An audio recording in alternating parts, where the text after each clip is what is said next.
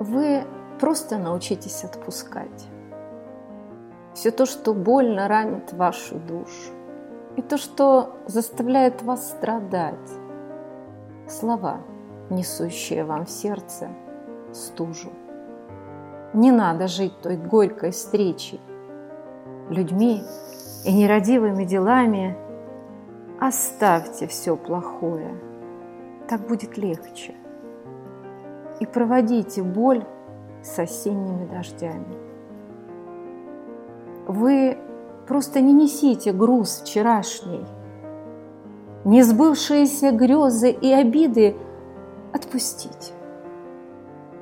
Очистив душу от тоски и фальши, навстречу новому мгновению спешите.